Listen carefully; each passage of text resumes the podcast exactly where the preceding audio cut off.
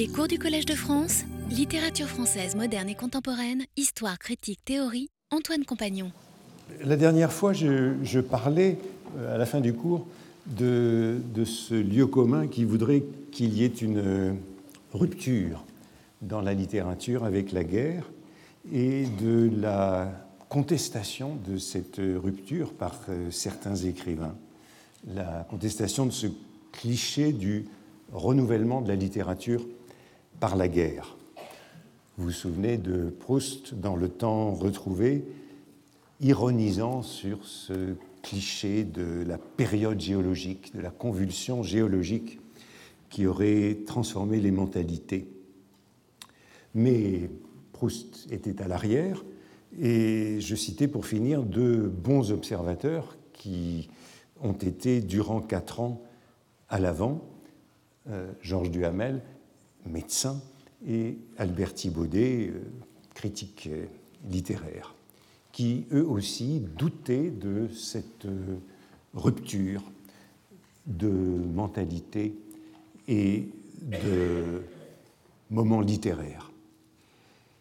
Thibaudet observait, vous vous en souvenez, c'était en 1926 que justement les années 1920 avaient assisté au triomphe de ceux qu'il appelait quatre gloires à retardement, qui enfin avaient trouvé leur moment, Proust, Valéry, Gide et Claudel, qui euh, n'avaient pas fait la guerre. Et Duhamel, euh, vous vous en souvenez, je terminais sur cela, euh, dans une conférence de janvier 1920, chez Adrienne Monnier, imaginez qu'à côté de ces deux grands genres de la littérature de guerre, qu'il appelait la littérature de témoignage et la littérature de convention, la littérature héroïque, la littérature euh, pompier, comme dit aussi Thibaudet, cette littérature de témoignage recherchant la sincérité, la fidélité, et la littérature de convention, on pourrait dire euh, littéraire au mauvais sens du terme, eh bien, euh, Duhamel faisait l'hypothèse qu'elles étaient toutes les deux périssables et que la postérité se souviendrait peut-être, pour les années de guerre, de l'œuvre d'écrivains qui avait été sans contact avec ce qu'il appelait les réalités immédiates de la guerre et qui avaient creusé leur chemin avec ce qu'il appelait une sérénité admirable. Admirable, ça veut dire étonnant, ça veut dire aussi un peu monstrueux. Et il pensait à Valérie, à la jeune Parc, et à Proust, mais aussi à Claudel, à Proust, aux jeunes filles en fleurs, qui venaient de lui succéder au prix Goncourt. Autrement dit, la guerre avait été une parenthèse pour la littérature de guerre et on revenait à l'ordinaire.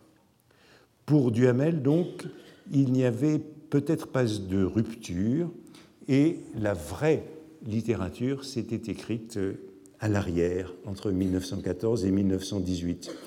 Ce propos suscita une polémique, justement parce qu'il avait l'air de s'en prendre à tout ce qui était à l'arrière et qui avait continué à écrire, comme toujours, euh, Francis James, Valérie, Léoto, et puis il contestait cette idée de rupture chez Henri Guéon. Henri Guéon, médecin lui aussi, qui avait été pendant toute la guerre euh, au front, dans la zone des armées, et euh, qui, c'était un ami de Gide, un des fondateurs de la NRF, et euh, qui avait été converti par la guerre à la religion catholique, et qui était l'auteur d'un livre publié en 1915, L'homme né de la guerre, témoignage d'un converti.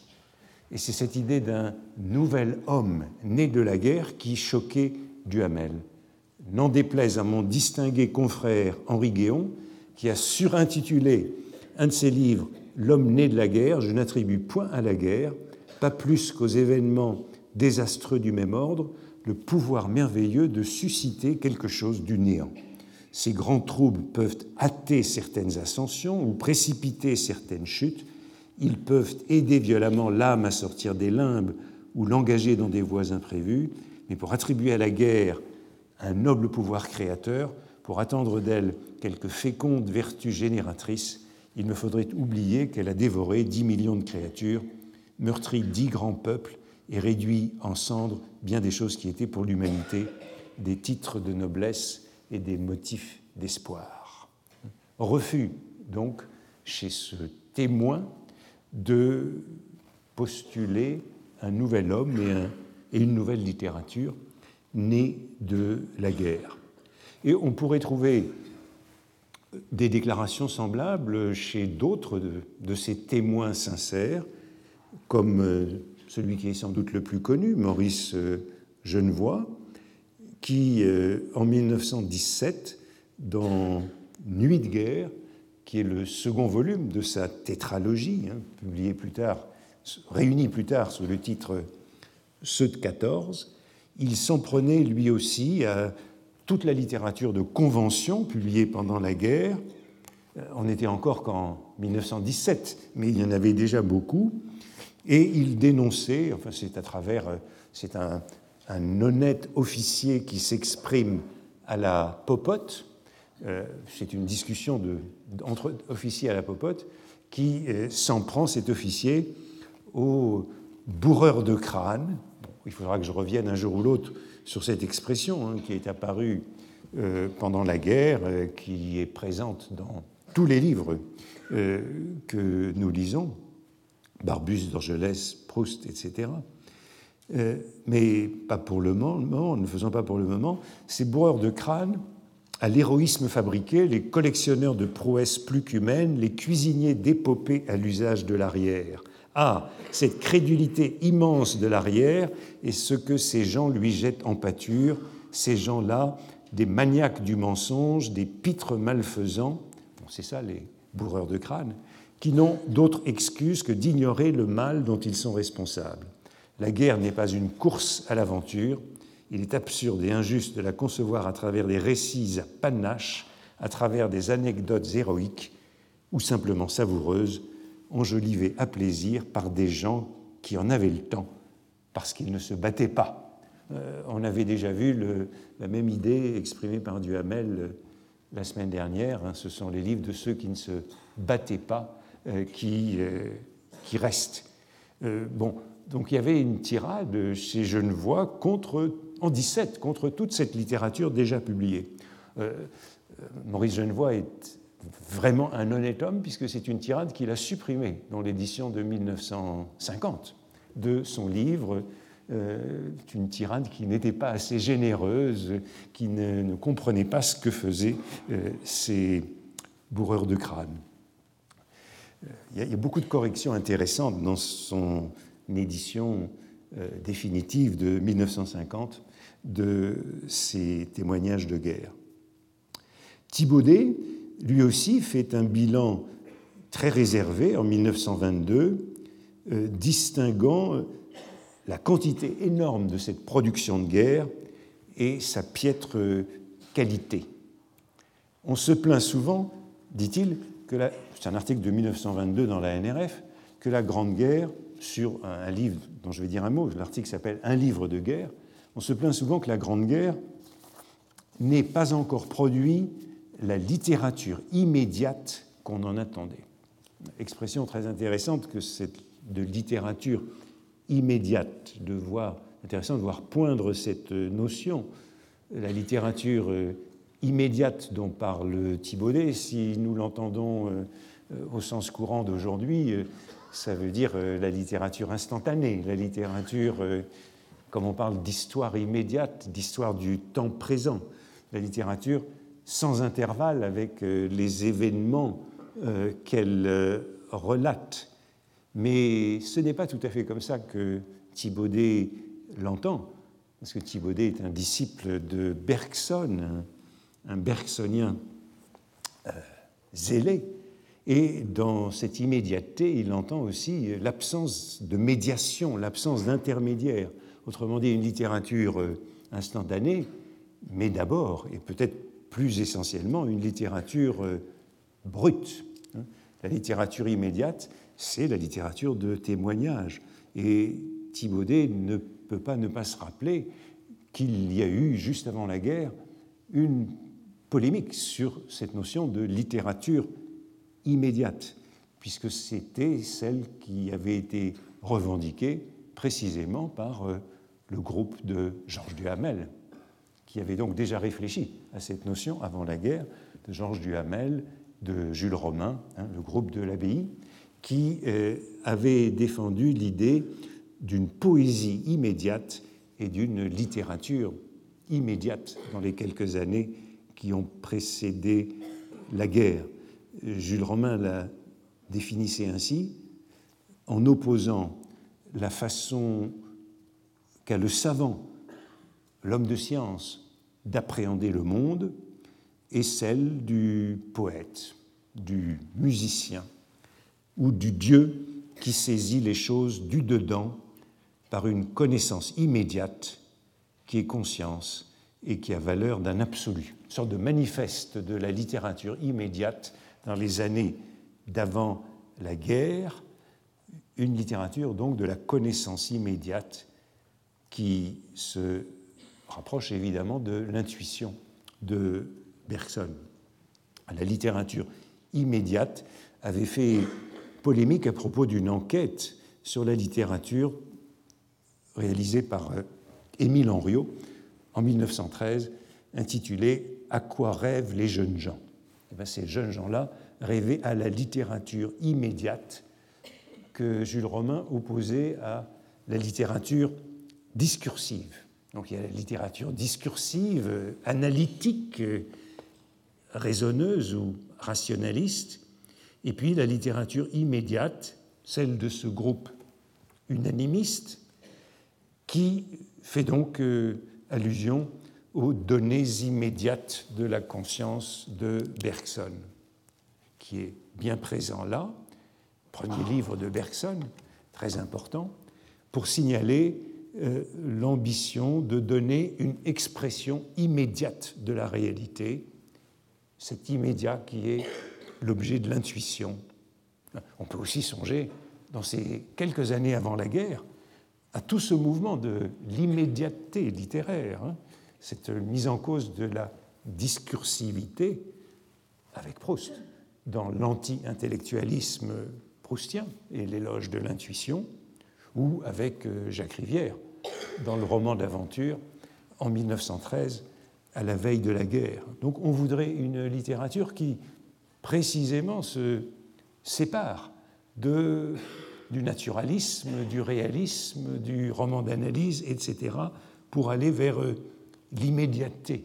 Et la guerre, ben voilà l'occasion de l'immédiateté. Voici une critique de cette notion de littérature immédiate par euh, Gilbert Maire.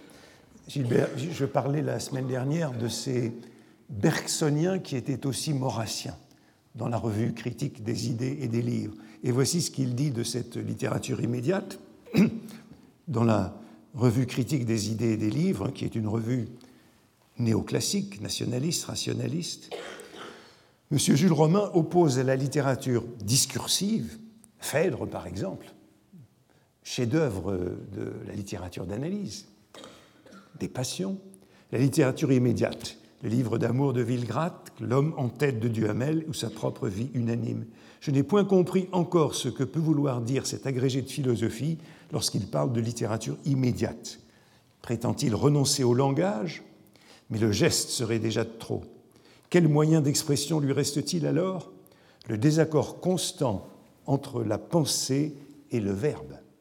Telle semble être en effet la ressource des unanimistes. Ils ont inventé la littérature bègue. Euh, position de Gilbert Maire un peu étrange, parce que je vous dis, il est bergsonien, donc il est pour l'intuition, mais c'est un bergsonien maurassien, donc euh, il n'est pas prêt à renoncer à la raison. Et il est donc particulièrement sollicité par ce type de manifeste de l'immédiateté. Euh, on se demande d'ailleurs, dans le Mercure de France, si la littérature immédiate, ce sera des crises et des onomatopées on peut, dans le contexte de la guerre, se demander en effet si ce n'est pas à cela que doit aller la littérature, vers le cri. Et on se souvient bien de cette littérature immédiate, puisque Léon Daudet, dans un entretien en 1921, donc juste après la guerre, dit euh, de Zola Je n'ai jamais rien vu de plus bête, et de Maupassant Voilà de la littérature immédiate pour chevaux de course. Donc cette euh, immédiateté associée à, à, cette, à ce moment particulier. Vous voyez que Thibaudet, lorsqu'il parle de littérature immédiate, joue sur ce mot bergsonien comme il l'est. Non seulement cette littérature devrait être immédiate au sens où elle parlerait des événements contemporains, hein, pensez à l'histoire contemporaine d'Anatole France, euh, où elle serait produite sans intervalle dans le temps, sans recul temporel, bon, comme on a parlé d'histoire immédiate dans une fameuse collection des, éditions du Seuil, dirigée par Jean Lacouture, en 1900, créée en 1961, mais il veut dire aussi littérature de témoignage, justement, littérature sans intermédiaire, littérature non discursive, littérature directe, proche de l'expérience, brute, rendant compte de l'expérience.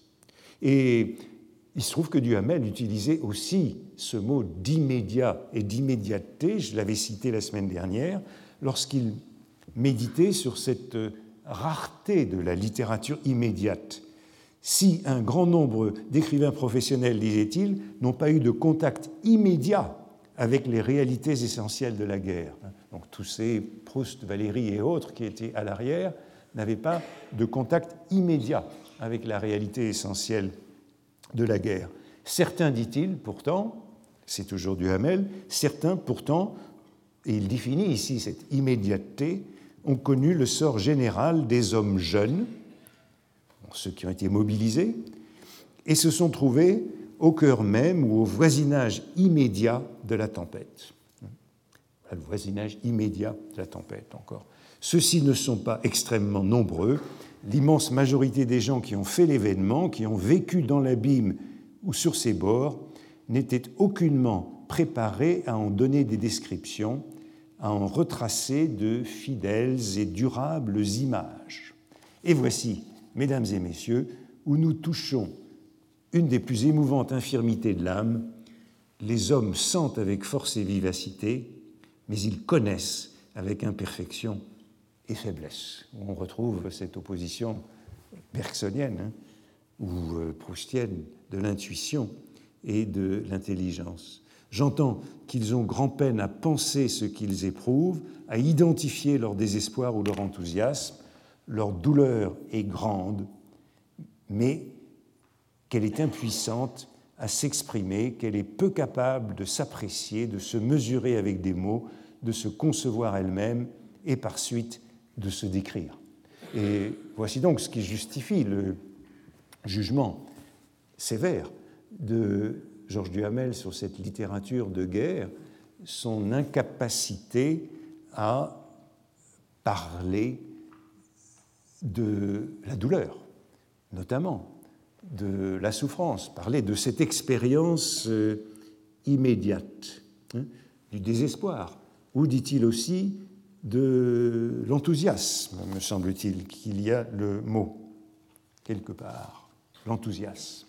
Aussi bien la souffrance que l'enthousiasme, tous ces sentiments, ces, ces émotions. Il n'y a pas de théorie de la douleur disponible pour ces écrivains qui veulent en parler. D'ailleurs, on peut se rappeler que le livre du philosophe euh, Max Scheler sur première théorie de la souffrance, c'est un livre qui date de la guerre. C'est donc cela qui manque, et c'est précisément avec un certain nombre de livres, c'est pour ça que le feu de Barbus a été si important, parce que c'est ce livre-là qui a permis à beaucoup des soldats de comprendre ce qu'ils vivaient, de formuler ce qu'ils vivaient, d'avoir un cadre de pensée pour le vivre. Thibaudet, lui, est un peu plus historien quand il regrette qu'il n'y ait pas de littérature immédiate. Il compare la guerre aux guerres civiles. Il semble, même au premier abord, hein, donc pas de littérature immédiate de qualité, il semble même au premier abord que nos guerres civile est donné davantage. Le Panama nous a laissé leur figure, donc Barès. L'affaire Dreyfus survit en M. Bergeret à Paris, Anatole France, et l'histoire contemporaine. Déjà, la guerre de Vendée avait été d'un meilleur rendement, pour le roman du moins, que les guerres de la Révolution et de l'Empire.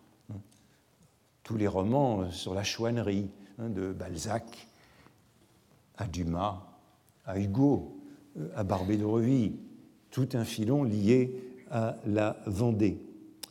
Euh, il est vrai que M. Anatole France nous promet sur la guerre un livre dans le genre de l'île des pingouins, cette allégorie de l'histoire de France. Mais cette île n'était pas du meilleur France. La littérature de guerre a été, comme dirait M. Ferrero, c'était Guglielmo Ferrero, un exilé italien du temps 22, c'est en 22, mais c'est déjà des exilés du fascisme italien, et collègue de Thibaudet à Genève, euh, comme dirait M. Ferrero, une littérature de quantité plutôt qu'une littérature de qualité. Thibaudet se moque du mauvais français de Ferrero avec cette expression littérature de quantité.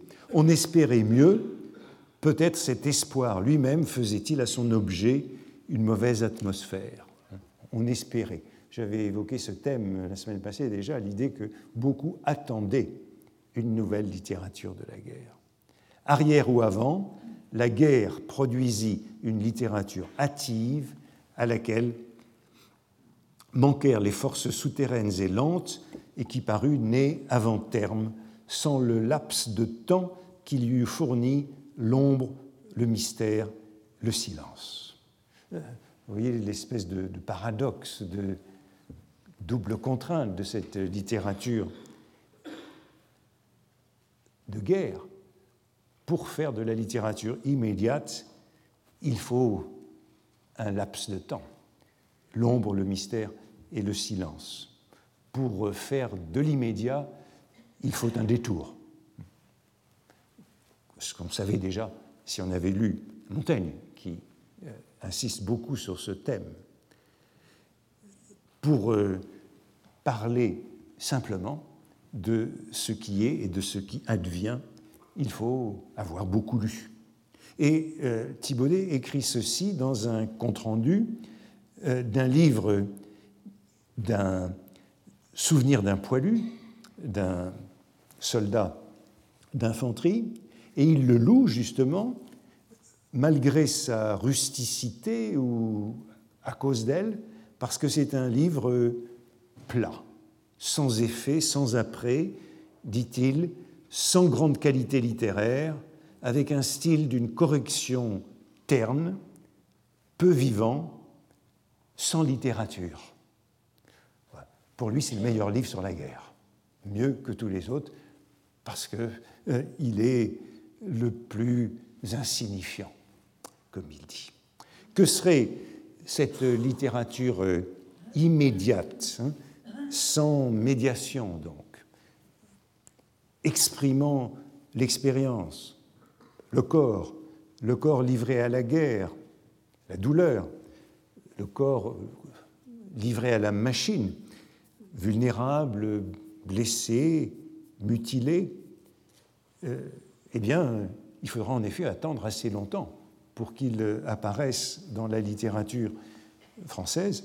Et je vous disais la semaine dernière que dans la littérature anglaise, par exemple, on a beaucoup plus rapidement, dans les années 20, des livres modernistes, justement, qui nous font, grâce au monologue intérieur, au stream of consciousness, au courant de conscience, qui nous font pénétrer au plus vif de cette euh, expérience pour en fournir une expression immédiate, associative, dissociative, justement en se référant à Bergson. Bergson est toujours là. Je parlais euh, l'autre fois du livre de Ford Maddox Ford, hein, euh, No More Parades, euh, la parade finie, euh, qui est construit à travers une série de monologues intérieurs et de courants de conscience. Et on peut penser aussi à une série de, de poésies, de l'impression et de la sensation, mais qui justement sont peu présentes dans la littérature française, où la guerre a donné lieu à du roman objectif, du roman réaliste. Mais je crois qu'il faut penser à ce paradoxe de la nécessité de la durée et de l'élaboration pour réaliser cette littérature immédiate. On avait, dit encore Thibaudet, pour exprimer une sensibilité nouvelle, que des formes littéraires anciennes, on peut dire sans exagération que presque toute la littérature de guerre dérive de deux types, celui de servitude et grandeur militaire et celui du roman naturaliste, le livre de méditation morale individuelle et la tranche de vie, soit Vigny, servitude et grandeur militaire, soit Zola, la débâcle. Les deux modèles. C'était donc les deux types, pour cet esprit classificateur qui est Thibaudet, les deux types qui étaient disponibles en 1914, mais, ajoute-t-il, ces deux modèles, Vigny romantique ou Zola naturaliste, c'étaient des modèles de littérature de guerre, pourtant de paix. Vigny écrit Servitudes et militaires, Servitudes et grandeurs militaires sous la monarchie de Juillet, justement quand on ne se bat plus, dans la nostalgie de l'épopée napoléonienne et le mal du siècle. Donc c'est une réflexion sur la vie militaire, mais quand il n'y a plus de guerre. Et les grands romans naturalistes euh, que Thibaudet a l'esprit ceux de la tranche de vie militaire, ben, ce sont les romans célèbres d'Abel Herman, Le cavalier miseré, roman de mœurs militaires contemporaines, ou le roman de Lucien Descaves, les romans à succès des années 1880, quand on n'est pas en guerre. Lucien Descaves, Les sous-offs, roman militaire. Lucien Descaves qui était au jury du prix Goncourt à l'origine du prix Goncourt, et qui a couronné tous ces romans de guerre en 14, non, il n'y en a pas eu en 14, pardon, en 15, 16, 17, 18. sans doute quand en 19 le prix est allé à Proust plutôt qu'à Dorgelès, euh, la voix de, des caves allait de l'autre côté. Donc voilà, ces livres naturalistes militaires, ce sont des livres sur la vie de caserne thème militaire, thème littéraire, pardon, abondant que la vie de caserne. Bon, ce sera encore le casse-pipe de Céline, jamais terminé, ou le grand roman euh, de la fin de l'Empire des Habsbourg, euh, la, marche, la, marche, de Radetzky de Joseph Roth, qui est un roman de la vie de caserne qui s'arrête justement les dernières pages. Dans les dernières pages, il y a le début de la guerre et la fin de ce régime de la vie de caserne. Donc, c'est ça qui explique que Thibaudet n'a aucune tendresse pour euh, les livres qui ont été produits dans ces premières années de la guerre. Et voici ce qu'il dit du feu de Barbus, qui est le, le, le modèle des modèles. Si M. Barbus n'avait pas écrit le feu, la place du feu eût été tenue par un des nombreux romans analogues. Aucun n'était plus attendu, son lit était étouffé. Le roman naturaliste attestait que le soldat savait en mettre un coup, mais qu'il n'était pas là pour son plaisir, ah mais non, et qu'il prenait figure de réclamation vivante et de protestation éternelle. Alors il y a donc euh, d'un côté le livre de considération morale sur la guerre, et en général, c'est un livre écrit par un officier, avec des réflexions euh, sur euh, le commandement, sur euh, le comportement du chef. Et il y a là une production abondante d'ouvrages portant sur cette réflexion. Et puis les autres, le roman naturaliste, ce sont plutôt des romans de soldats qui existent par euh, leur masse, par leur tas. Thibaudet attend l'émergence d'un troisième type de roman. Ni la réflexion morale de l'officier sur le chef, ni euh, ces tranches de vie euh, de soldats à la Barbus. Il attend un troisième type de roman ou de littérature immédiate, justement, qui donne le sentiment de l'immédiateté et dont le livre dont il parle, même s'il est euh, insignifiant, comme il dit, lui donne l'idée, sans façon, parce que c'est un livre écrit par un caporal. Et le caporal, c'est, comme il dit, le niveau de commandement immédiat. Le niveau de commandement immédiatement en contact avec le soldat. Le caporal, c'est le grade le plus bas, c'est l'homme de troupe, mais c'est le chef d'escouade, c'est le plus petit chef. Et en l'occurrence, l'auteur dont il parle, qui s'appelle Gaudi, c'est un caporal, et c'est ce qui suscite cette réflexion. Le caporal, c'est celui qui est au carrefour. Belle réflexion de Thibaudet. Un général ne doit considérer les hommes que comme des éléments d'unité, des signes dans les combinaisons, d'un point de vue stratégique, tactique ou abstrait sur la carte. Il est en bien plus mauvaise posture qu'un caporal pour rendre dans un livre cette vivante énergie militaire. Expression bergsonienne encore que cette vivante énergie militaire qui se constitue sur le terrain. Pour la faire voir sur le point même où elle agit, pour la faire sentir à son maximum de tension et de concentration, au point où, en quelque sorte, elle lutte contre l'entropie et le désordre de la guerre. La plus sale situation de l'armée, dit-on communément, et avec raison, puisque le caporal n'a que des responsabilités sans avantage matériel. Mais la plus belle situation pour vivre de toute la vie de l'armée, puisque le caporal n'est pas chef vivant en chef, mais chef vivant en soldat c'est-à-dire connaissant les deux côtés de la médaille, seul un caporal pouvait peut-être frapper cette médaille à deux faces.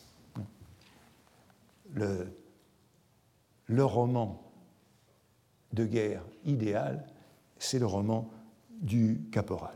En tout cas, voilà la thèse de Thibaudet sur le, sur le roman de guerre, et elle était énoncée euh, dès 1920. À ce moment-là, enfin Thibaudet c'est toujours un esprit classificateur, euh, il euh, opposait le roman de la destinée et le roman de la volonté. Autrement dit, le roman de la destinée, c'est le roman collectif, à la Zola. Et le roman de la volonté, c'est le roman de l'individu, à la Stendhal, le roman de l'aventure. Eh bien, la guerre n'a donné que des romans de la destinée, des romans de la collectivité, des romans de la masse. Le roman de la guerre sera naturellement une destinée, celle d'une escouade dans la bataille, la pluie, la mauvaise humeur et la dysenterie. C'est ainsi que Zola, dans la débâcle, a compris la guerre de 1870. Quand vint la guerre de 1914, le goût littéraire de la majorité du public réclamait pareillement un roman de la destinée. Par opposition à un roman de la volonté, un roman stendhalien. La chronique d'une escouade ballottée pittoresquement, tristement, au hasard, et le talent de M. Barbus aidant, ce fut le feu. Mais on pourrait dire que presque toute cette littérature est la chronique d'une escouade avec à sa tête un caporal. Rien donc de ce que Thibaudet, mais aussi euh, Duhamel ou Jules Romain ou Jacques Rivière pouvaient appeler de leur vœu juste avant la guerre, en 1913, un roman russe ou anglais, c'est ça qu'il voulait, et non pas un roman français. On pourrait donc dire que, entre destinée et aventure, à leur jonction, il y aurait place pour ce roman du caporal, le cabot, comme on dit. Est-ce que cette intuition de Thibaudet était juste? On peut ajouter que Thibaudet était lui-même caporal, euh, mais, c'était un homme âgé. Hein. il était né en 1874, donc il avait 40 ans quand il a été mobilisé. Il a fait 50 guerres. Il n'a pas été démobilisé avant le printemps de 1919, mais euh, il était dans l'armée territoriale. Il, est allé au front, puisque on allait au front quand on était dans la territoriale, mais euh, son expérience du front est quand même limitée. Mais il était caporal. On peut ajouter, et j'observe, que tous les romans qui ont quelque importance sur la guerre de 14 ont en effet été écrits par des caporaux. Céline, brigadier, c'est le grade équivalent chez les cavaliers, 1913. Drieux-La Rochelle, caporal, au moment de Charleroi, dans le grand livre sur la guerre, c'est la comédie de Charleroi. Il est passé sergent plus tard. Euh, le héros de Jean Paulhan, dans Le guerrier appliqué, qui s'appelle Jacques Mast, caporal, caporal, le voici, voici sa promotion. Euh, son caporal meurt, le caporal meurt toujours. Il fallait remplacer Caronis et je me trouvais désigné. Je méritais sans doute d'être nommé caporal. Pour quelle raison je serais en peine de l'expliquer, éprouvant par-dessus tout cette liberté où je me sentais parvenu et qui n'entrait dans aucun devoir, il arrivait que mes actes proprement militaires s'accompagnaient en moi de peu de conscience, je m'y appliquais, c'est tout ce que j'en puis dire, je partageais la guitoune et les repas du caporal de Lieu, l'autre caporal de l'escouade voisine. Euh, était sergent, mais il fait de son héros euh, un caporal, peut-être encore avec cette intuition que c'est la position la plus judicieuse pour faire de la littérature. Chez Barbus, dans Le Feu, il y a une profonde idéalisation du caporal dans, le feu de Barbus, le, caporal, qui s'appelle Bertrand, est le porte-parole de l'écrivain, et c'est une figure euh, idéale. Je décris son apparition. Le caporal Bertrand, qui se tient toujours un peu à l'écart, taciturne et correct, avec une belle figure mâle, bien droite, le regard horizontal, était contremaître dans une manufacture de gainerie. Donc c'est le mobilisé euh, civil, mais c'est l'homme juste, c'est l'homme droit. Euh, par exemple, à un moment, il y a une discussion véhémente dans l'escouade sur les embusqués. Et c'est lui qui conclut la discussion avec euh, cette sentence magnifique on est toujours l'embusqué de quelqu'un, hein, toujours pire. Et bien entendu, il lutte contre l'alcoolisme et l'agnole, comme le voudrait Barbus. Grâce à Bertrand, obsédé par la haine de l'alcoolisme et de cette fatalité empoisonnée qui joue avec les multitudes, notre escouade est une de celles qui sont les moins viciées par le vin et l'agnole. Et puis, juste avant de mourir, il meurt, bien sûr, comme tous les caporaux, et juste avant de mourir, il y a un long, un grand discours didactique, un grand discours testamentaire du caporal qui a tenu son escouade ensemble une longue tirade humaniste et sociale où il cite même Liebknecht. Voici un moment de cette tirade. L'avenir, l'avenir, c'est le troisième paragraphe, s'écria euh, euh, L'œuvre de l'avenir sera d'effacer ce présent-ci et de l'effacer plus encore qu'on ne pense, de l'effacer comme quelque chose d'abominable et de honteux. Et pourtant, ce présent il le fallait, il le fallait. C'est le résumé de la position de Barbus. La guerre est vécue comme une guerre euh, révolutionnaire, comme euh, la fin de l'épisode révolutionnaire. Il le fallait. Honte à la gloire militaire, honte aux armées, honte au métier de soldat qui change les hommes tour à tour en stupides victimes et en ignobles bourreaux. Victimes et bourreaux que sont ces soldats.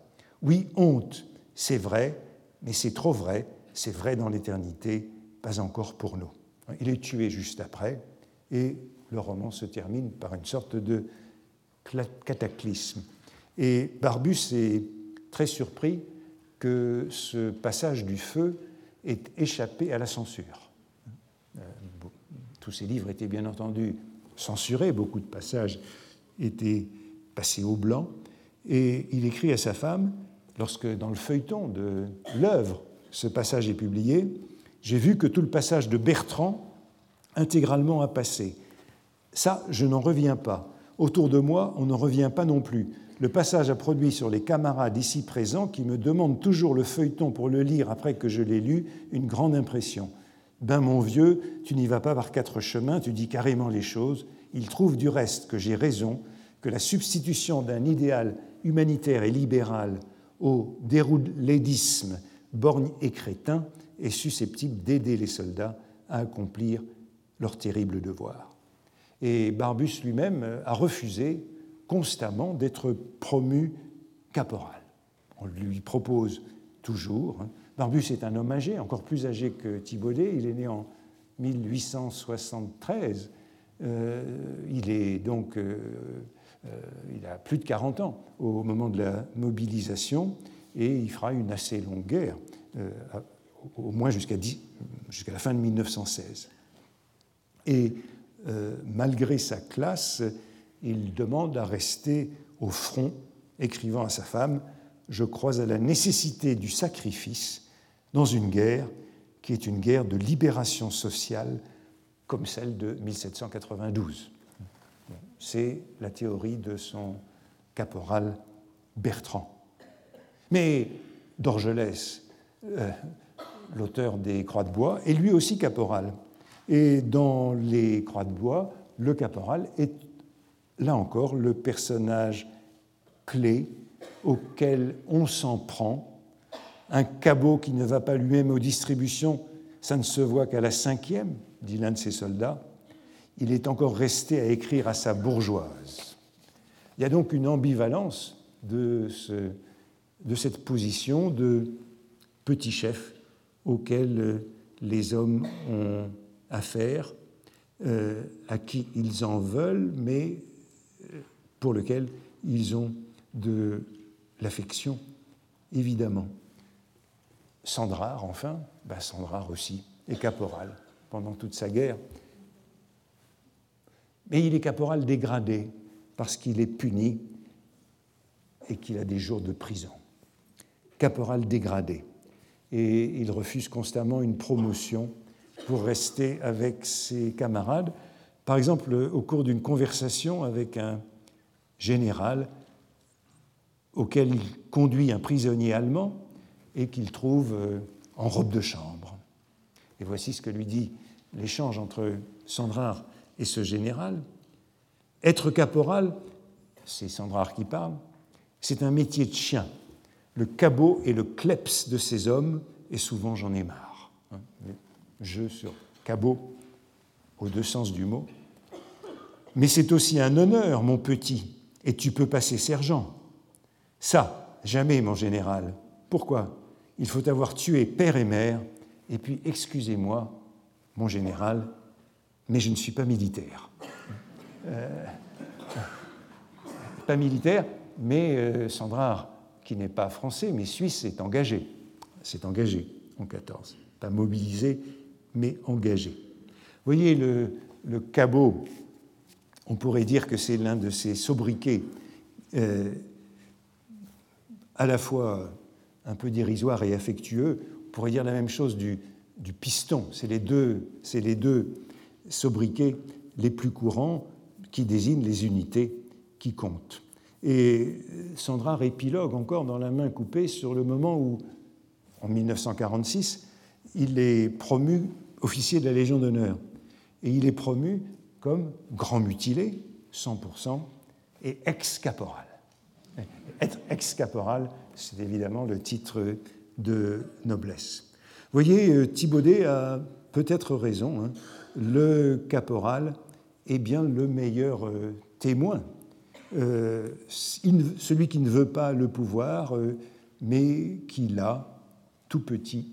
Et au fond de tous les livres que je vous ai recommandés, c'est seulement Genevois qui n'est pas caporal. Quoi qu'il en soit, de la convention et du témoignage, je voudrais passer dans le temps qui me reste une autre question, à celle de l'abondance décrit sur cette guerre, durant cette guerre.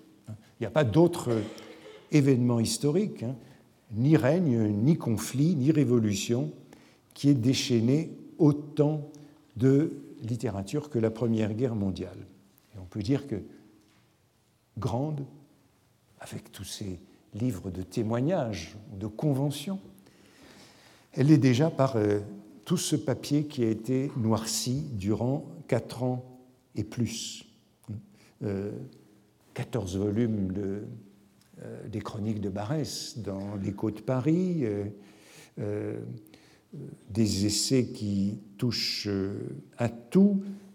on parlait de Norton Cru la semaine passée et de son de sa recension de 300 livres publiés en français à Paris avant 1929, l'anthologie des écrivains morts à la guerre, qui est publiée entre 24 et 26 et qui comprend cinq très gros volumes.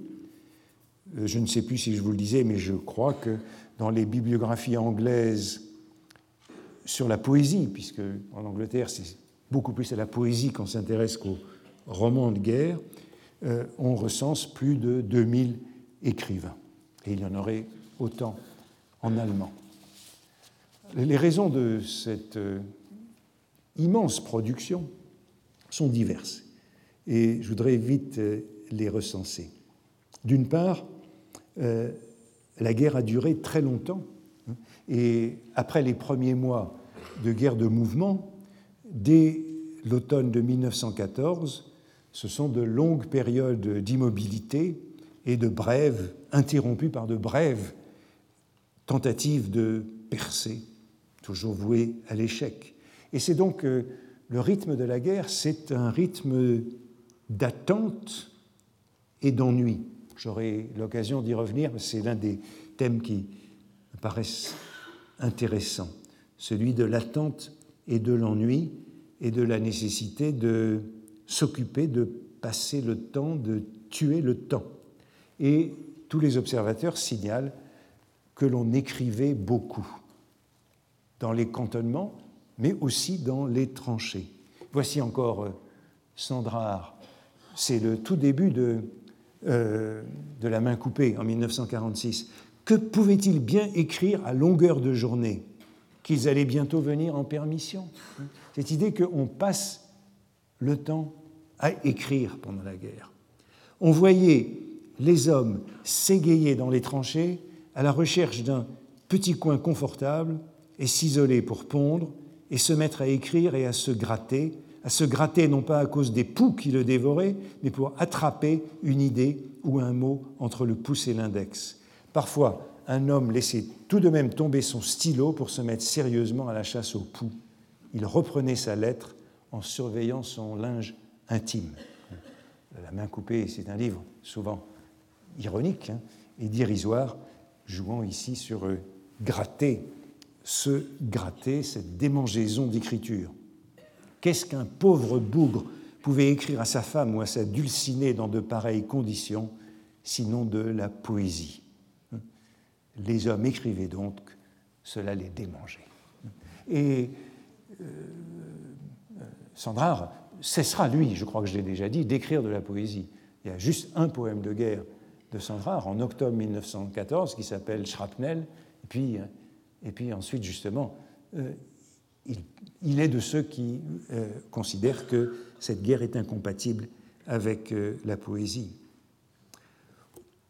Seconde raison, me semble-t-il, c'est que les soldats de la guerre de 14, pour beaucoup d'entre eux, n'étaient plus des jeunes gens. J'ai évoqué Thibaudet qui avait 40 ans, ou, euh, ou euh, Barbus qui avait le même âge, et qu'ils le furent de moins en moins comme la guerre se prolongea et que les réservistes de la territoriale furent envoyés en première ligne pour compenser les pertes du début. Donc, c'était des, des, ce n'étaient pas des jeunes gens. Et Thibaudet a écrit euh, les 2000 euh, pages de ses 30 ans de vie française, a trouvé le temps d'écrire euh, ses monographies sur Bergson, Barès et Maurras. Donc l'œuvre majeure de Thibaudet, qui par ailleurs ne faisait que des articles, elle est écrite dans le temps qu'il a eu entre 14 et 18. Euh, C'était des hommes qui étaient aussi chargés de famille et grâce à un service postal des armées qui a été très efficace dès l'automne de 1914, euh, ils ont communiqué quotidiennement avec leur famille. Barbus, le volume des lettres de Barbus, Barbus écrit tous les jours à sa femme. Il reçoit tous les jours une lettre de sa femme. Et c'est seulement au bout de six mois, parce qu'il y a un épisode, parce que le, haut fait de sa guerre, en janvier 1915, que pendant deux jours, il ne peut pas lui écrire. Mais jusque-là, la lettre est quotidienne.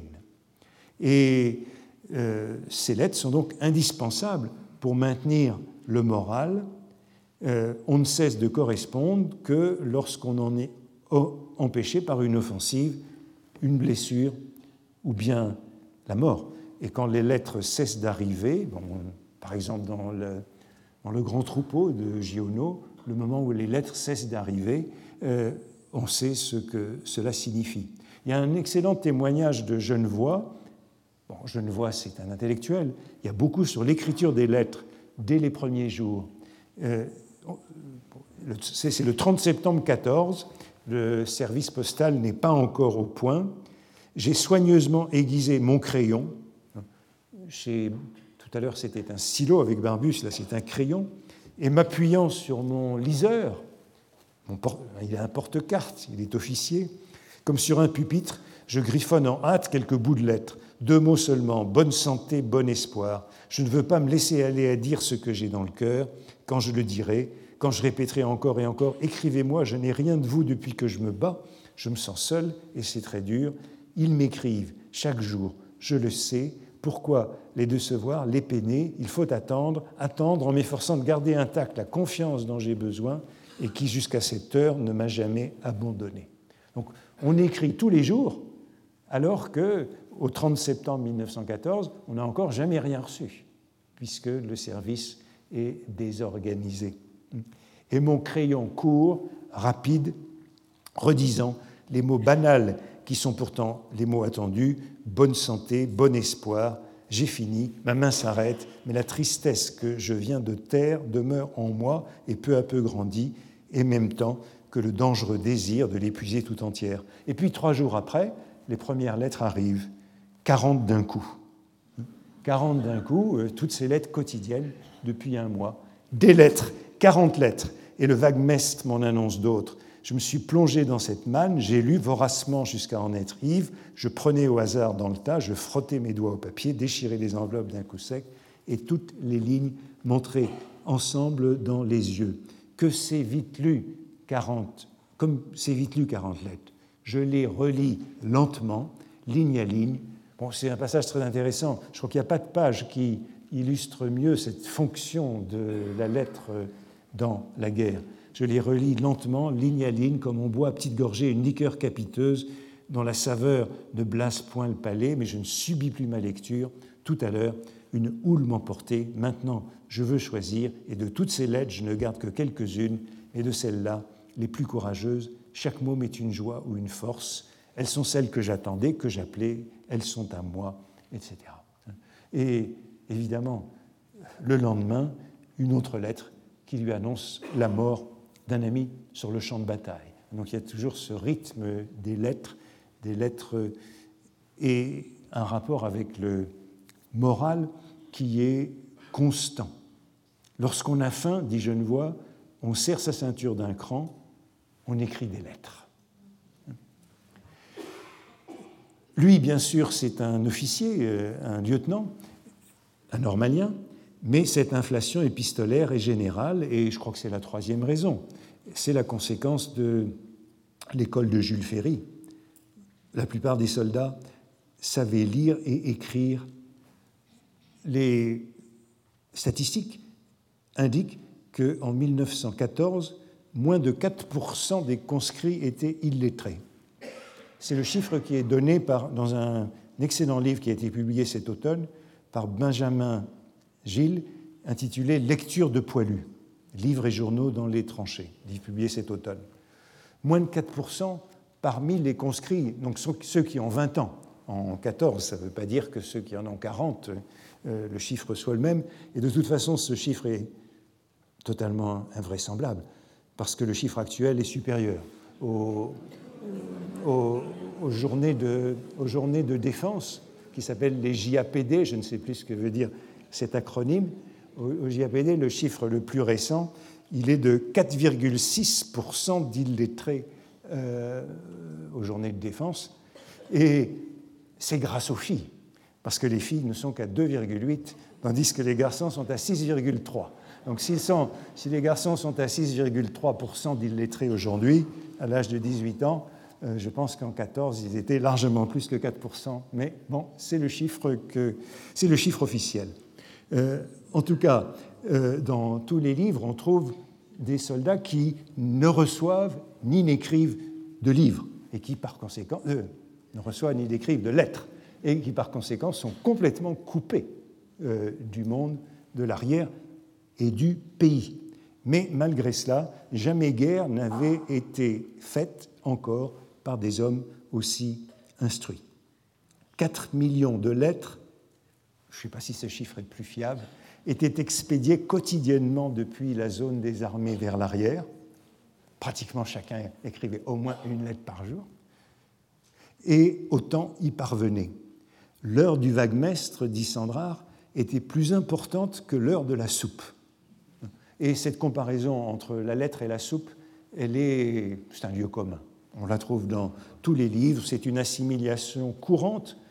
Le, le comme le cuistot, c'est un agent de liaison officieux entre la tranchée et les nouvelles ou les rumeurs euh, du cantonnement. Dans les dépôts, les cantonnements, même les tranchées, on lit, on écrit partout, non seulement des lettres bien sûr, mais euh, d'abord euh, des lettres. Euh, dès les premiers jours de sa mobilisation, je vois écrit P, le sous-lieutenant de la 8e, est vautré à côté de moi. Il écrit au crayon une longue lettre à sa jeune femme et il me parle d'elle, de sa petite fille qui a cinq mois. Je l'écoute de toute ma volonté, mais je n'entends pas toujours ce qu'il me dit. Sa voix me parvient comme un ronron monotone que je perçois encore, scandé par le battement du sang à mes tempes et au bout de mes doigts. Je m'endors la scène de la distribution des lettres, elle figure dans tous les livres de guerre. Sandrard, les colis arrivés, les mandats, les lettres, les journaux, les premières babillardes des premières marraines de guerre nous parvenaient également. Les babillardes des marraines de guerre. Et il faudrait en parler. Barbus, pour le moment, c'est la soupe qu'on attend. Après, ce seront les lettres. Mais chaque chose en son temps, lorsqu'on aura fini avec la soupe, on songera aux lettres. Ensuite, on se mettra à attendre autre chose. Ce thème de la guerre comme attente et comme ennui. Le vaguemestre est un homme important. Euh, il arrive, Barbus l'appelle l'homme-lettre avec un trait d'union, l'homme-lettre, et il le compare au gendarme.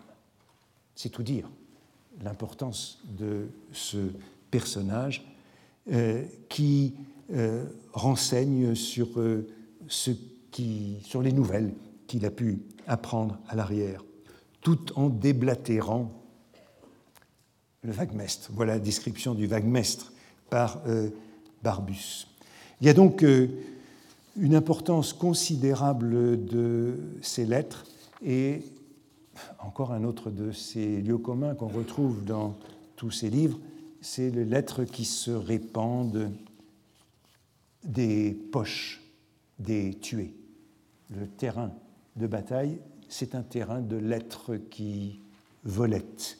Comme dit encore Barbus, autour des morts volettent des lettres qui, pendant qu'on les disposait par terre, se sont échappées de leurs poches ou de leurs cartouchières. Les lettres voltigent. Et euh, chez Genevois aussi, les premières lettres mentionnées sont celles de soldats allemands, ces petits restes qui sont parsemés sur le champ de bataille. Eh bien, j'arrêterai là pour l'importance de, ce, de ces lettres qui sont la matrice de toute cette euh, littérature de guerre. Merci. Retrouvez tous les contenus du Collège de France sur www.colège-2-france.fr.